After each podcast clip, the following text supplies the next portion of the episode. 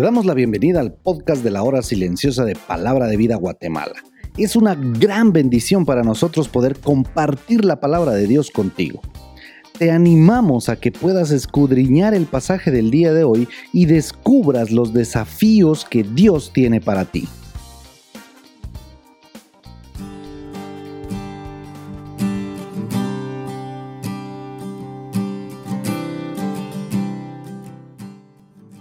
Temblad y no pequéis, meditad en vuestro corazón estando en vuestra cama y callad. Salmos 4:4. Dios te bendiga, qué bueno que tengo la oportunidad de compartir contigo la palabra de Dios en este miércoles. Y para hoy tenemos nuestro comentario del devocional de la hora silenciosa en Salmos capítulo 4. Aquí tenemos que son ocho versículos, así que vamos a aprovechar a estudiar algunos porque pienso que de cada versículo de este salmo pudiéramos hacer un podcast para cada día, pero no se puede. Pero también ten la libertad de fijarte en aquel versículo de estos ocho que más llame tu atención para saber qué es lo que Dios quiere decirle a tu corazón. Puede que no sea precisamente alguno de los que yo tome en cuenta. Ahora, el autor de los salmos que hemos venido estudiando es el rey David. Desde el domingo que iniciamos, excepto el Salmo 1 que no se puede afirmar que el autor es el mismo, pero luego del Salmo 2 al Salmo 4 que estamos viendo hoy, sí son escritos por David.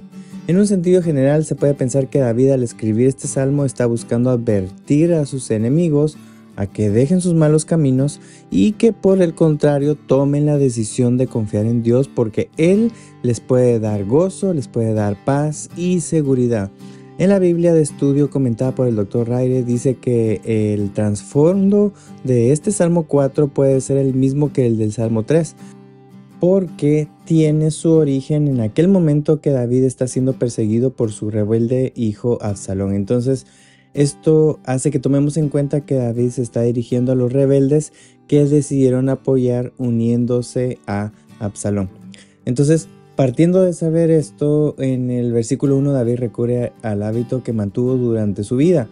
Él oraba en medio de las aflicciones. Ahí dice, respóndeme cuando clamo, oh Dios de mi justicia. Y aquí recordemos las palabras de Jeremías 33, versículo 3, cuando Dios dice, clama a mí y yo te responderé.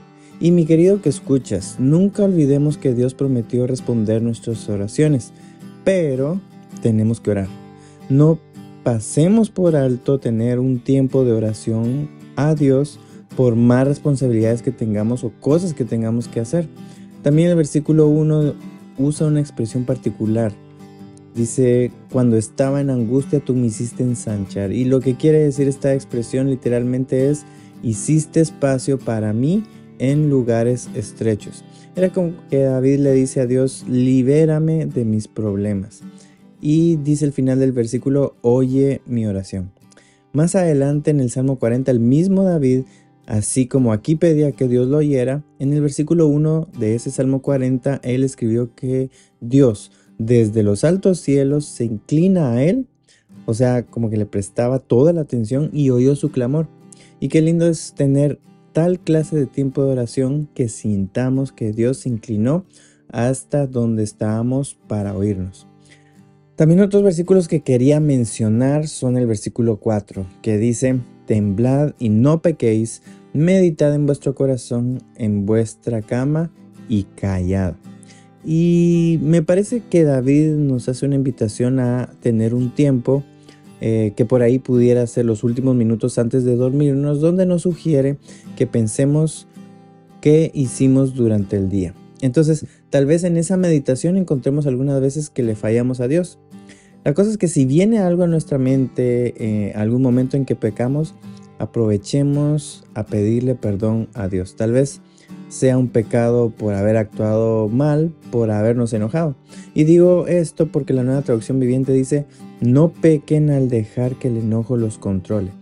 Pero luego, si logramos crear este hábito, entonces este versículo 4 lo relaciono con el versículo 8 que dice, en paz me acostaré y asimismo dormiré porque solo tú Jehová me haces vivir confiado. Y qué mejor que acostarse, dormir y descansar cuando ya nos hemos puesto a cuentas con Dios.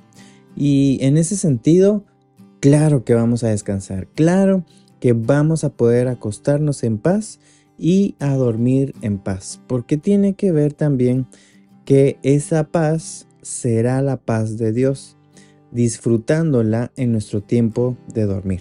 Por eso, vívelo.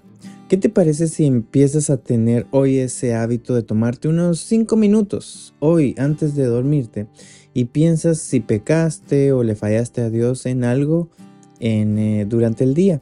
Y si viene algo a tu mente, pídele perdón a Dios. Como dice 1 Juan 1.9, confiesa tus pecados y sabiendo que Dios es justo para perdonar tus pecados y limpiarte de toda maldad, entonces podrás disfrutar de un descanso durmiendo en paz. Así que piensa si pecaste en algo hoy en la noche, pide perdón a Dios y duerme en paz.